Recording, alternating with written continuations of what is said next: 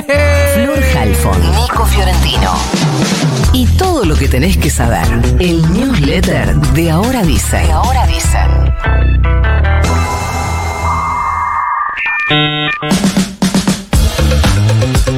Bueno, tenemos un cachito de paciencia que te quiero contar algunas cosas con números.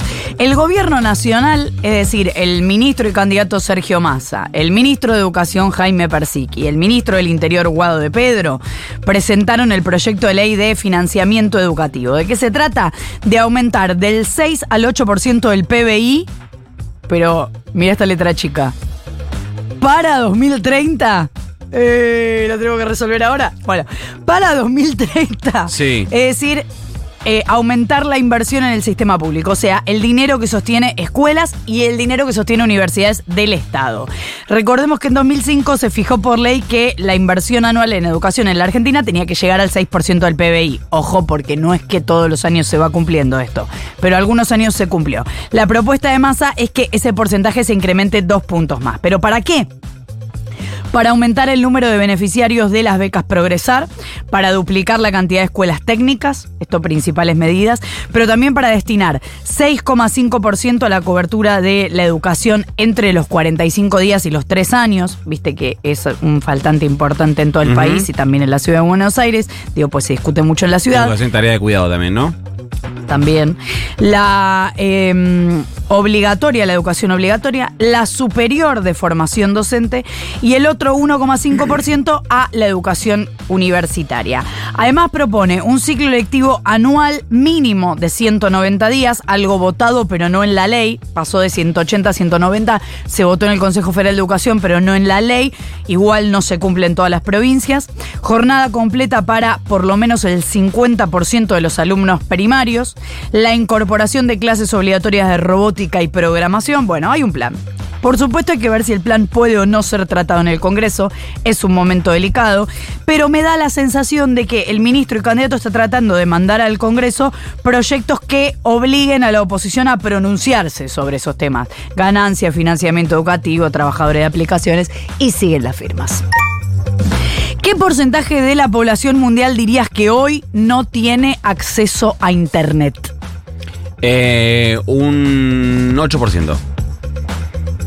Mucho más. Unos 2.600 millones de personas, que cerca de un tercio de la población mundial, sí, son las que permanecen desconectadas y sin acceso a Internet. de ¿No tienen 2020. telecentro? claro, Eh, no les funciona. Perdón. Esto lo dicen los últimos datos de la, tampoco el otro. Los últimos datos de la Unión Internacional de Telecomunicaciones, la Agencia Tecnológica de Naciones Unidas, la cifra supone una ligera reducción con respecto a las 2.700 millones de personas desconectadas el año pasado. O sea que hay cerca de 5.400 millones de personas, 67% que sí están conectadas, el mayor número de personas con acceso a Internet de la historia lo cual tiene sentido porque el acceso va mejorando, pero dice esta agencia que las tendencias actuales no son suficientes para garantizar que se logre el objetivo de una conectividad universal y significativa también para el año 2030. Es como que de 2030 o mejoramos la vida o todo va a ser peor. E insiste en que se necesitan esfuerzos sostenidos que aceleren el proceso. Y por último, la frontera entre Estados Unidos y México es la ruta migratoria terrestre más peligrosa del mundo, según cifras de la ONU. Hubo 686 muertes o desapariciones registradas el año pasado, pero según este informe la cifra real probablemente sea mayor y están faltando datos. Las principales causas de muerte fueron ahogamiento, muertes vinculadas a transporte, condiciones ambientales extremas y falta de albergue y comida. Hoy vamos a conocer la inflación de agosto y en economía saben que el número va a ser pésimo. ¿Cuál es la expectativa? Bueno, una inflación de dos dígitos mensuales por primera vez en más de 20 años. Las consultoras privadas midieron entre 11 y 12% la inflación de agosto. Recuerden que en la ciudad de Buenos Aires el índice porteño fue 10,8 el mes pasado y suele preanunciar bastante bien lo que pasa con el IPC. A ver, los últimos meses venía dando el de la ciudad un poquito por encima, pero esta vez podría estar parejo o incluso al revés, sobre todo por el peso que tiene la carne en la canasta que mide el eh, INDEC, el IPC nacional, el índice, lo contamos acá, el índice barrial, por ejemplo, que hace el ISEPSI, eh, demostró que el mes pasado los cortes populares como la nalga, como el asado, como la carne picada, como la paleta, subieron todos más del 50% en las carnicerías de barrio. A eso si le sumás combustibles, prepagas, etcétera, la inflación eh, se fue al Joraca. ¿Vos querés em, Sí. pronosticar? Está difícil. ¿Cuánto es el de la ciudad? ¿10? 18. Me la voy a jugar muy jugada. A ver. 10-5. Bueno, yo voy a decir eh, 18. Voy a decir que da lo Bueno. mismo que la ciudad. Bien. Eh, cámbiame el tema. Gracias. Esta semana contamos que la modificación del mínimo no imponible del impuesto a las ganancias había dejado sectores olvidados, entre ellos los autónomos. Hoy si sos, si sos, eh, autónomo, es decir, tra- no, no sos trabajador, eh, en relación de dependencia y eh, estás por encima de las categorías del monotributo, lo que se conoce como responsable inscripto, y cobrás más de 660 mil pesos mensuales, es decir, facturás en realidad más de 660 mil pesos mensuales, ya pagas ganancias. Es decir, que vas a estar más o menos, más o menos en un tercio de lo que eh, del nuevo mínimo no imponible para trabajadores en relación de dependencia, que es 1.770.000 pesos. La diferencia es muy, muy grande. Eh, también Massa le pidió a su equipo económico que se piense alguna medida para monotributistas, el eh, último eslabón de la cadena humana, básicamente, que no recibió nada cuando se anunció el bono, excepto algún descuento del componente impositivo, que es casi simbólico, en algunas categorías son menos de mil pesos mensuales, esto es real. Eh, en esas dos cosas labura el equipo económico de Massa y podría haber anuncios la próxima semana, otra vez están ahí todos sacando cuentas para seguir midiendo el costo fiscal de esta medida y su impacto presupuestario. Hablando de presupuesto, el que volvió recargado de los Estados Unidos es Javier Milei. Y cuando digo recargado, digo medio en una, la verdad, porque la que hizo ayer fue bastante rari. Firmó una carta, en realidad la firmó él y Victoria Villarruel, que además de ser su compañera de fórmula a nivel presidencial, es su compañera de bloque en el bloque de diputados de la Libertad Avanza. La mandaron a Economía y lo que le están pidiendo a Massa es que no mande el presupuesto 2024.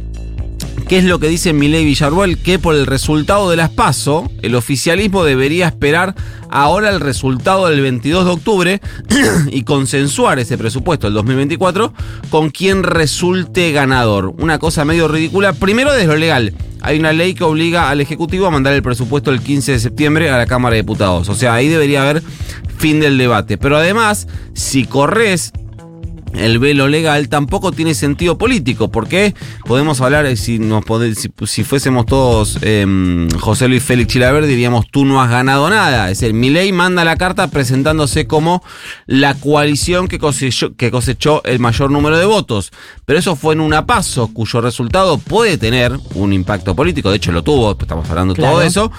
Pero desde lo institucional no define ni un concejal, por lo cual hacer un planteo de carácter institucional eh, amparándose en un resultado electoral que solo amerita una lectura política y que en todo caso define alguna eh, categoría es un poco mucho. Re sí, pero solo este asterisco. Es un poco raro que haya que mandar el presupuesto antes de la elección, ¿o no? Eh, es un- lo que se busca básicamente es que haya una eh, continuidad, una proyección. o sea, Sí, es, un- es algo de un país que, que- que Claro. por ahí no es el nuestro. Pero eh, en todo caso, lo que podés hacer es cumplir y mandarlo y que el Congreso no lo apruebe, como hizo, por ejemplo, em, el, el oficialismo del peronismo con Macri. Macri lo mandó el 15 de septiembre, pero no se, no se votó el presupuesto que mandó, sino que se hizo uno nuevo cuando asumió Alberto Fernández.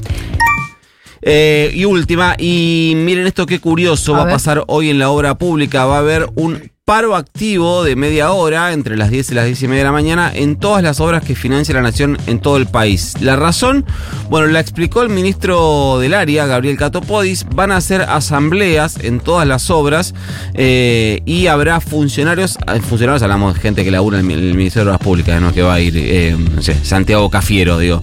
Pero va a haber responsables del Ministerio de Obras Públicas, entre ellos algunos funcionarios de alto rango, hablando con los trabajadores, explicándoles que la obra, militando básicamente, que la obra pública corre riesgo si cambia el color político del gobierno, sobre todo si gana Milei, que ya adelantó que su plan es que toda obra privada, eh, que toda obra en realidad sea privada, nada público. Dice, dijo Catopodis, queremos que esta conversación llegue a cada, familia. No queremos que voten sin entender que hay una oposición que decidió frenar el plan de desarrollo de infraestructura. Son en total unos 250 mil trabajadores y trabajadoras que se reparten en unas 12 mil empresas contratadas por el Estado. Lo que están, estas son las que están directamente vinculadas a la obra pública nacional. Si hablas de las que de alguna manera se benefician eh, lateralmente, no sé, desde algunos proveedores al que vende eh, sándwiches en un, mientras construyen un puente, bueno, es bastante más grande. Mandamos el newsletter. Mande nomás. You've got mail.